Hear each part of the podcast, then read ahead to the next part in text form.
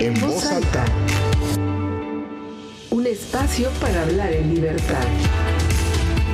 Platiquemos Platiquemos en voz alta. en voz alta. Hola amigos, bienvenidos a nuestro podcast semanal en voz alta. Soy Luz María Sánchez y como siempre es un gusto saludarlos y desde aquí les envío un gran abrazo y gracias por acompañarnos. Bueno, ahora sí, llamen a sus amigos, familia o compañeros y compartan este podcast porque vamos a hablar de temas que nos llegan al corazón, que forman parte de nuestra vida, de nuestras alegrías, de nuestras angustias, nuestros miedos y quién mejor para tratar estos temas que Gerardo Ríos, el amigo del misticismo, un estudioso de los temas del espíritu, del alma y de nuestra conexión con la tierra y el universo. Bienvenido Gerardo Ríos a nuestro podcast en voz. Muchas gracias, Luz María. Un gusto estar contigo y con todos nuestros amigos.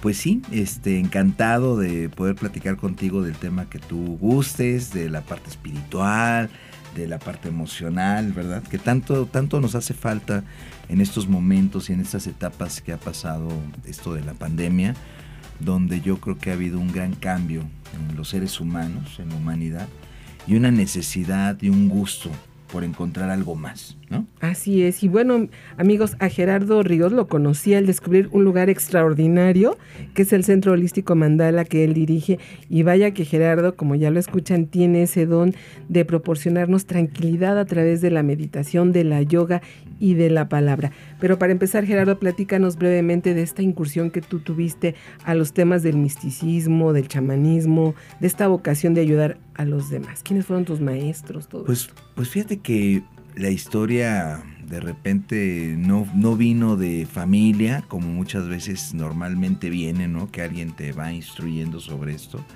Yo empecé muy chico, a los 12 años, eh, por la inquietud en la secundaria, bueno, primaria secundaria, de entrar a lo del chikung.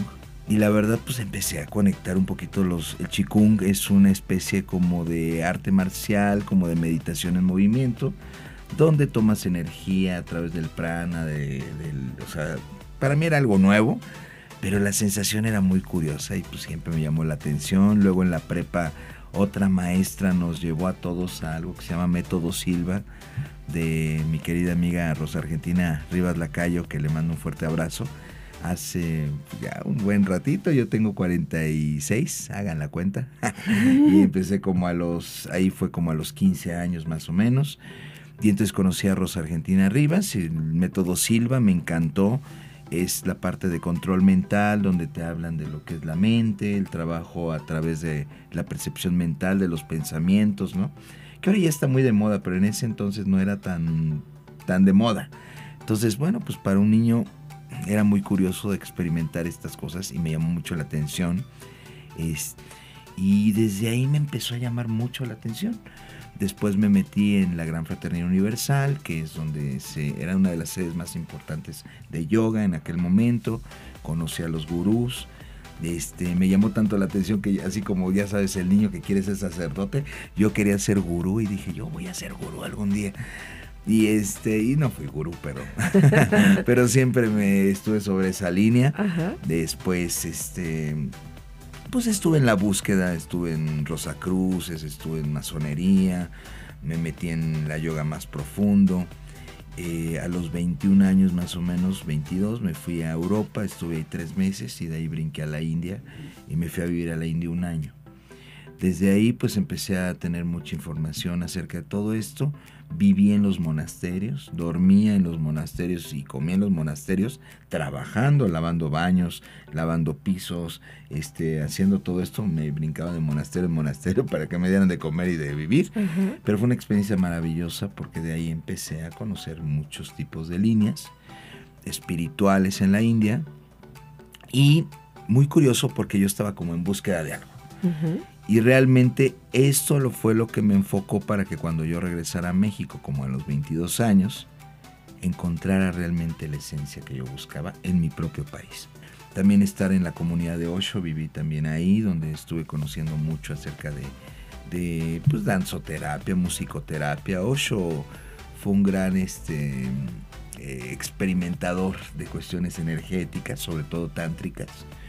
Entonces, a través de toda esta información, pues también fui tomando un poquito más de, de conciencia de mí mismo.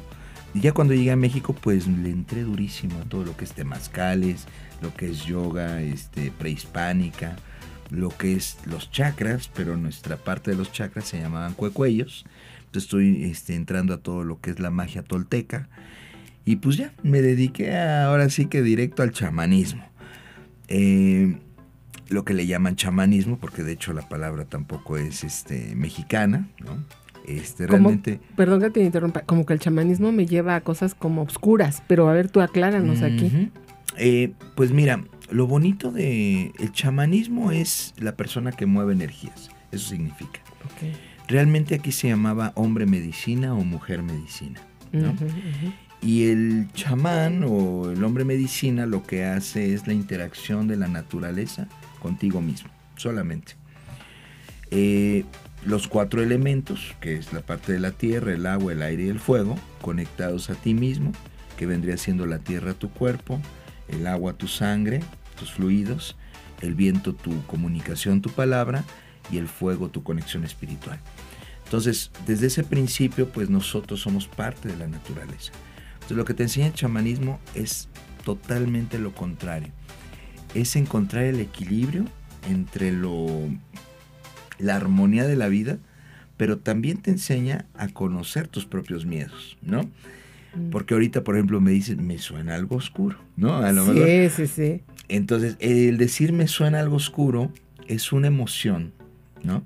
Que a lo mejor tú me expresas de alguna situación, experiencia o relato o cuento del pasado que te lleva a una emoción sobre lo que es el chamanismo. Lo mismo pasa, por ejemplo, cuando de repente dices el nahual. ¿no? Sí. Dice, oye, el nahual. Y en los pueblos siempre se hablaba de que el nahual era como que un ser, el diablo. Malo. un, sí, o un perro, ¿no? Malo. Que, sí. Y no, realmente fíjate que el, nahualismo, dentro de la parte de Tolteca, habla de, bueno, vamos a entrar en un principio antes. En la parte de la ciencia se ha encontrado la partícula más pequeña, ¿no? Se encontró el átomo, el quark, el lepton, y de ahí se dieron cuenta que esa partícula más pequeña que existe, que le llaman la partícula de Dios, aparece y desaparece. Entonces los científicos decían, ok, cuando aparece, sé que está aquí físicamente, pero cuando desaparece, ¿dónde está? Entonces fíjate qué interesante, eso estamos hechos. Pero nuestros ancestros, la parte tolteca, ya conocían esta partícula y le llamaban el tonal es lo que veo y el nahual es lo que no veo. Entonces, ¿cómo trabajar lo que no ves y traerlo a esta realidad que es física y que sí ves? Entonces es bien interesante la parte de, de la magia tolteca porque te enseña a través de meditación, a través de introspección, inclusive a través de alimentación, a cambiar esos principios de lo que puedes ver y empezar a conectar la energía de lo que no ves. Fíjate qué bonito, Luz. A los niños, ¿cómo les enseñaban el nahualismo? Muy fácil. A nosotros nos enseñaron qué es el agua. A ver, es un elemento químico, es el H2O, ¿no? Sí. Este, insípido, inoloro, insaboro, eh, incoloro, y así nos enseñaron, ¿no? ¿Cómo les enseñaban nuestros ancestros el agua a los niños? Los llevaban a un río, ¿no? No les decían que se llamaba agua, simplemente se llamaba energía. Y les decían, interactúa con esa energía. Pides permiso primero para interactuar con ella. Y entonces los niños empezaban a sentir su piel con el agua. Empezaban a conectar la temperatura. Empezaban a bañarse con ella. Empezaban a sonreír con ella, a disfrutarla, ¿no? A poder este, sentir la frescura, poder sentir la claridad del agua dentro de tu cuerpo, a, esos principios energéticos. Sí. Entonces, eso que no puedes describir, pero que estás experimentando, es el nahualismo. Desde ese principio, los niños pequeños empezaban a aprender lo que era el nahual. Y entonces, cuando ya era un adulto, pues el respeto por la naturaleza, el respeto y la sincronía con la vida, eran hermosas. Tú no podías cortar un árbol si sabías que lo ibas a matar, ¿no? Sí. Tenías que tener ese principio de que el árbol era parte de ti y tú eras parte del árbol. Fíjate, en la palabra maya dice in lakesh alaken. Y en la parte tol- este, mexica dicen nika nehuatl, tika nehuatl. Significa yo soy tú y tú eres yo. Entonces cualquier daño que yo te estoy haciendo a ti, me lo estoy haciendo a mí. Y cualquier daño que tú me haces a mí, también te lo estás haciendo a ti. Entonces, en ese principio se vibraba. Entonces, se respetaba mucho la naturaleza. Bueno, se respeta, porque no estamos exentos de toda esta información de los abuelos. En las culturas y en los pueblos se sigue manejando de esa forma. La palabra que dicen, ¿verdad? Ujú, Este, no, pues yo ya di mi palabra. La palabra se respeta. Claro. ¿Y ahora cuál, no? Si no hay papelito, no existe nada, ya te ya perdiste todo legalmente. Pero la verdad es que es muy bonito regresar a esos principios, por eso fue que me llamó mucho la atención. Y veía yo que dentro de los pueblos y las culturas mexicanas, mexicas, había una falta de conexión con las nuevas generaciones que existían. Entonces yo decía, ¿cómo puedo enlazar, no? Sí. la parte de una ciudad con una información que viene en un pueblo, en un campo. Y entonces empecé a hacer eso. Empecé a ir a diferentes lugares de la República, a tomar temazcales, a aprender de los abuelos, me metí al Consejo de Ancianos, empecé a trabajar en las danzas y de ahí empecé a interactuar. Y ahora por eso el Centro Holístico Mandala que comentaste hace rato, pues lo hicimos en ese principio de traer esa información y adaptarla para la gente citadina. Y Oye, funcionó. qué- claro, qué importante, ¿no? Porque evidentemente esto del, del, del temazcal también yo lo recuerdo con mis abuelos que eran de Tlaxcala. Eh, Mm. tenían una bóveda y alguna vez ahí nos metieron de pequeños con mis papás. Y yo decía desde pequeña, qué horror, ¿no? O sea, es una sensación de, de obscuridad y de, y, de, y de estar ahí, pero poco a poco te iba calmando tus papás, tranquilo, ibas tomando actitudes que normalmente en la ciudad no las tienes, siempre estás alerta a todo, ¿no? Platícanos bien, ¿qué es exactamente el temazcal? Sí, fíjate que el temazcal tiene un principio muy bonito, justo lo que estás diciendo. Normalmente estamos acostumbrados a ver hacia afuera y pocas veces vemos hacia adentro. Para la gente que no conoce qué es un temazcal, les voy a describir, voy a tratar de describirles por el podcast qué es. Pero bueno, hace cuenta que es un iglú, como esto de los esquimales, como si fuera un iglú. Dentro del temazcal se maneja la leña, bueno, por medio de la leña se prenden las piedras, que se les llama abuelitas, por el tiempo de vida que llevan las piedras en el mundo, se les llama abuelas, y se meten 52 piedras que representan cuatro etapas de 13. Cada etapa es un, es un, este, es un elemento y se manejan 40, este, o sea, 52 piedras que representan cuatro treceavas, ¿no? Y bueno, pues desde ese principio se maneja el temazcal a través del calor de las piedras, se manejan hierbas, más de 20 hierbas diferentes. Siempre se manejan hierbas calientes, ¿no? Como la ruda, el romero, la albahaca, toronjil, Santa María, este, hoja de aguacate, hoja de naranjo. Todo este tipo de hierbas nos ayuda porque se dice que siempre que hay una emoción dentro del cuerpo, le decían las abuelas, es que tienes un enfriamiento, es que tienes un aire, así le llamaban. Sí, sí, recuerdo. Entonces claro. decían, hay que sacarle ese aire. Pero ese aire venía de una emoción, ¿no?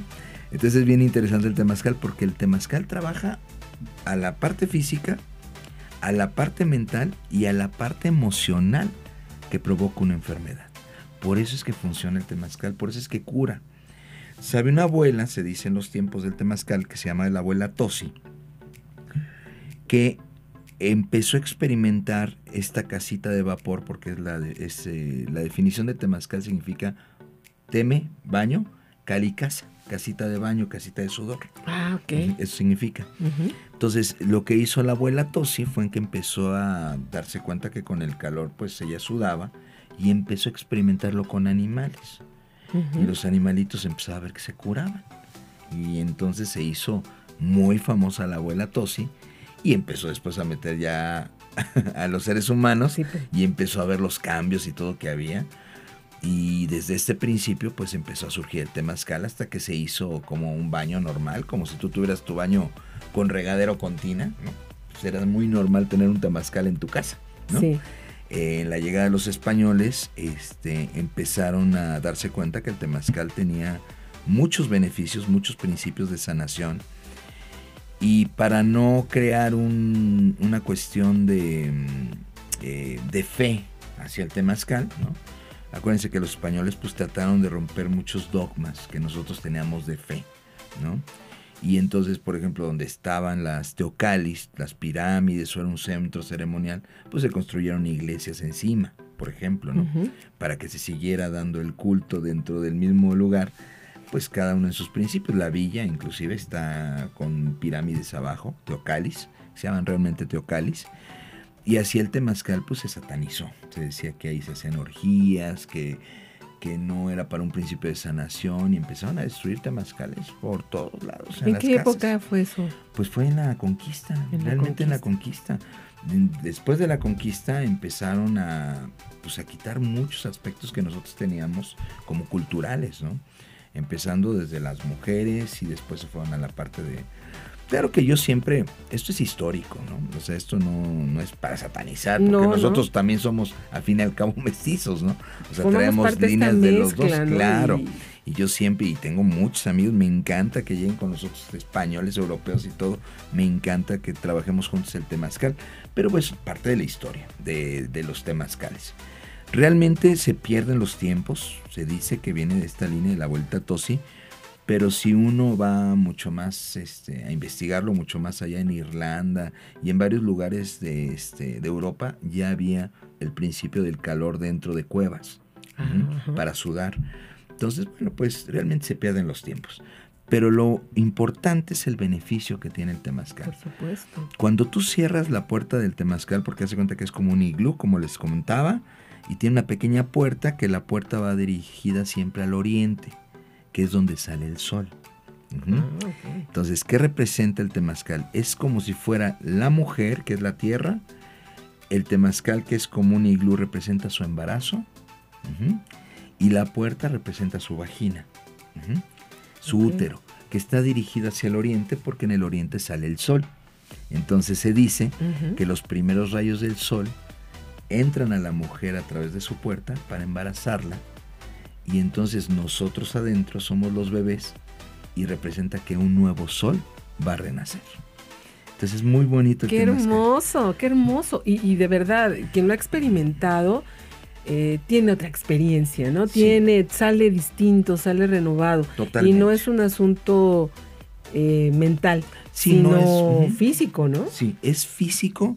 Bueno, tiene todo. Pero mucha gente que dice así que sea muy escéptica, que yo no creo en nada de cuestiones energéticas, espirituales, este, emocionales. Yo me voy a lo físico, pues desde el físico mandas a descansar a los riñones, mandas a descansar al hígado. Recuerden que la piel es nuestro segundo pulmón. Entonces empiezas a oxigenarlo de una manera increíble. El calor te ayuda a subir el sistema cardíaco, a estar mucho más fuerte se trabajan las hierbas que penetran en ti y quieras o no la aromaterapia funciona porque son hierbas muchas relajantes, ¿no? Sí. Eh, dentro del temazcal se maneja un poco también, hay gente que de repente saca emociones, situaciones que trae atoradas, ¿no? Sí. Entonces es muy bonito porque de repente tú puedes ser muy tímida y decir, hijo, yo me guardo todo. O, o- o no tanto tímida, sino como que te gusta guardar- Introvertido. introvertido, ¿no? Ujú. Yo me guardo mis cosas. Yo como que no me gusta hablar en público. Pero curiosamente, cu- habiendo unas 20 personas dentro del temazcal, a alguien se le ocurre sacar un tema y que te queda, pero como este, como traje puesto a la medida, ¿no? Y en el momento que alguien saca un tema así, volteas, te conectas y hace cuenta que estás hablando tú a través de él. Y entonces empezamos a hacer el trabajo de los cantos, de la sanación de esta persona. Y entonces es la magia del temazcal, donde todos nos conectamos con todos, donde se hace una red, Sí. donde todo está sincronizado perfectamente y por algo llegaste ese día en ese lugar, ¿no? Y entonces se hace un trabajo bien bonito. Yo siempre digo que es como si fuera un, un platillo, una sopa, ¿no? Donde Sí. cada uno es un ingrediente. Y si falta un ingrediente, pues el sabor va a ser distinto, ¿no? Y también a veces cuando un ingrediente como que lo va a amargar, el temazcal lo saca. sí, suele suceder. Sí, suele suceder. Entonces, a veces uno nos tiene que preocupar cuando una energía no va ad hoc al temazcal. El solito, el temazcal, si alguien trae una energía pesadota, el temazcal lo saca. Y así dicen los abuelitos, ¿eh? Si tú no estás apto para el temazcal, el temazcal te va a escupir. Así dicen. Soy bien feo, ¿verdad? Pero, pero la verdad es que. ¿Y si has tenido experiencias? Sí, de repente sí. Y hay gente que llega así con una vibra medio pesadota y todo. A veces aguantan una máximo dos puertas y ya. No aguantan ellos mismos ya por alguna situación. ¿Qué pasa? Que si tú traes algo emocional atorado muy fuerte y no lo puedes canalizar normalmente en tu vida cotidiana, pues imagínate entrarle de frente a través de la oscuridad del temazcal y ver tu propio espejo en eso que a veces no te atreves a trabajarlo. Y entonces es bien difícil enfrentarte a ti mismo. Entonces el temazcal te, te ayuda a salir más bien, vamos a verlo así, te ayuda a salir porque dice, todavía no estás listo. Para estar listo a veces tienes que tener un trabajo con tu ego, ¿no? Decir, ¿sabes qué?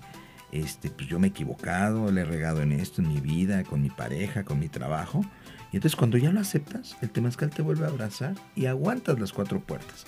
Me ha pasado mucho que gente se va a la segunda puerta, luego regresa al temazcal más adelante, porque le hizo ver algo el temazcal, y aguantan las cuatro perfectas. Entonces es bien bonito, pero el tema es que él no permite que contamines un ambiente, ¿me entiendes? O sea, solito, como de manera natural. Natural. Es, digamos que se hace como la mezcla de la sopa y como que todo tiene que ir sincronizado, ¿no? Y ya que hablas de esta, pues que se escucha delicioso ir a un temazcal, venimos de un proceso de confinamiento, de miedos, de, muchos problemas, incluso de pérdidas, ¿no? Así es. Por la pandemia. Aquí, ¿cómo entraría esta parte de la sanación de un temazcal para poder ayudar a toda esta gente que, que trae ese problema emocional tan fuerte? Bien importante y bien interesante tu pregunta, me encanta, porque fíjate que justamente a través de esta experiencia, eh, los nuestros ancestros decían que todo en la vida era experiencia, cosas buenas, cosas malas, ¿no? Eh, también a veces tenemos que trabajar nuestra propia sombra y eso es parte del crecimiento del ser humano. Entonces a esto le llaman ometeotl. Ometeotl significa ome dos y teotl significa energía. Entonces, dos energía. Nosotros siempre vamos a tener dos energías en la vida, ¿no? No llamo ni buena ni mala, porque antes no había un principio calificativo si esto es bueno, esto es malo. Simplemente vamos a ver que son energías que se van a experimentar para que haya una causa y un efecto a través de esas energías. Entonces, el principio que hablas del confinamiento, todo lo que tuvimos, es un principio de darnos cuenta que somos mucho más que un cuerpo físico, que somos mucho más que un cuerpo físico, que somos vibración, que somos seres espirituales viviendo la experiencia en un cuerpo físico, cualquier religión que manejes, vamos a llegar a ese principio, que hay algo más aparte de este cuerpo. Y entonces nos ha ayudado mucho, fíjate, a volver a regresar a ese sentimiento que muchas veces se había perdido. Estábamos todo el tiempo en la materia, conectados al celular, que lo seguimos haciendo, pero ahora con un principio distinto de saber que no somos eternos, que en cualquier momento nos podemos ir, que no estamos exentos de decir, ay, voy a llegar a los 80 como antes. Ahora ya hay pérdidas de niños, pérdidas de jóvenes, pérdidas de ¿no? adultos jóvenes. Y entonces te hace más consciente de que la vida es más de tu planeación. Que a veces nada más estamos planeando para nosotros mismos y de esa planeación vamos a darle ese sustento a nuestra familia o ahora que ya está más de moda ya ni siquiera casarte ni tener hijos sino ser soltero, ¿no? o soltera. O, soltera con un hijo, o soltero con un hijo. o con una mascota. O con una mascota, ¿no? O, este, o del mismo sexo, que ahora también es muy común, o que se casen igual del mismo sexo. Todo esto es parte de la vida y es bonito experimentar todo este, todos estos principios, pero te das cuenta que no es todo, ¿no? Que ahora viene algo que si tú estás conmigo, puedo bajar mi celular, dejarlo en la mesa y voltearte a ver a los ojos, porque sé que a lo mejor te voy a ver solo unas horas y a lo mejor mañana ya no estás aquí. Es difícil. Es difícil aceptarlo y nos ha costado todavía aceptar esto. Pero nos ha ayudado dentro de una situación tan difícil en la vida a regresar, a dejar de robotizarnos, a volver a ser seres humanos, a volver a sentir esa parte por los demás, ¿no? Entonces, creo que ha ayudado a que seamos otra vez más sensibles.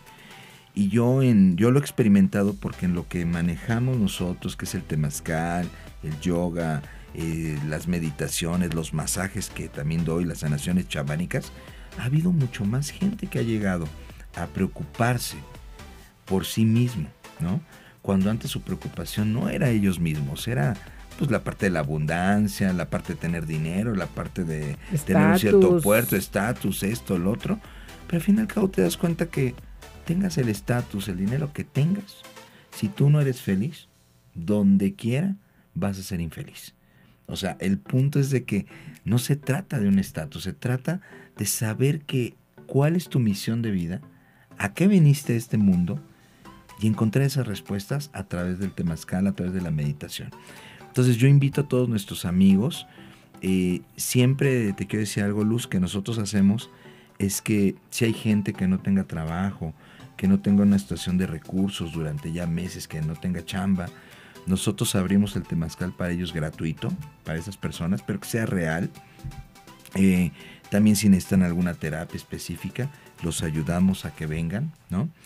Porque no se trata de darle nada más al que puede pagar, sino realmente ayudar a todas las personas en las circunstancias que estén.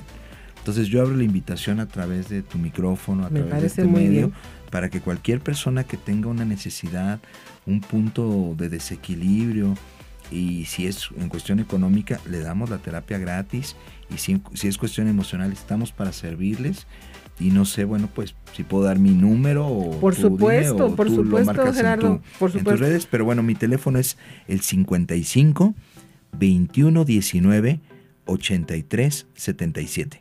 Gerardo Ríos para servirte. Muchas gracias. Y bueno, el Centro Mandala, el Centro Holístico Mandala se encuentra pues muy céntrico aquí, si nos puedes dar tú la dirección. Claro que sí. Estamos aquí en la colonia Portales Sur, en la calle de Canarias, 814, a cinco cuadras del Metro Ermita, en la colonia Portales Sur.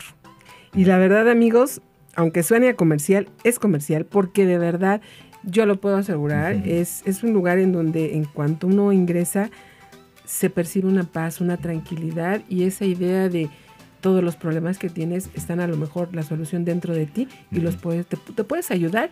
Y hay gente tan amable, tan abierta como Gerardo y grandes amigos que, que, dan yoga, que dan esta parte de la meditación. Así es que la invitación y espero que no sea la primera, sino mucha, la primera de muchas veces que estás aquí para hablar de temas en específico. Sí, dicen que los problemas que tenemos eh, no hay problema más grande que yo no pueda este, solucionar, por eso me llega a mí. Entonces créeme que tengas el problema que tengas es porque eres una mujer y un hombre que puede resistir eso y mucho más. Nada más que como dicen, siempre con Dios, ¿no?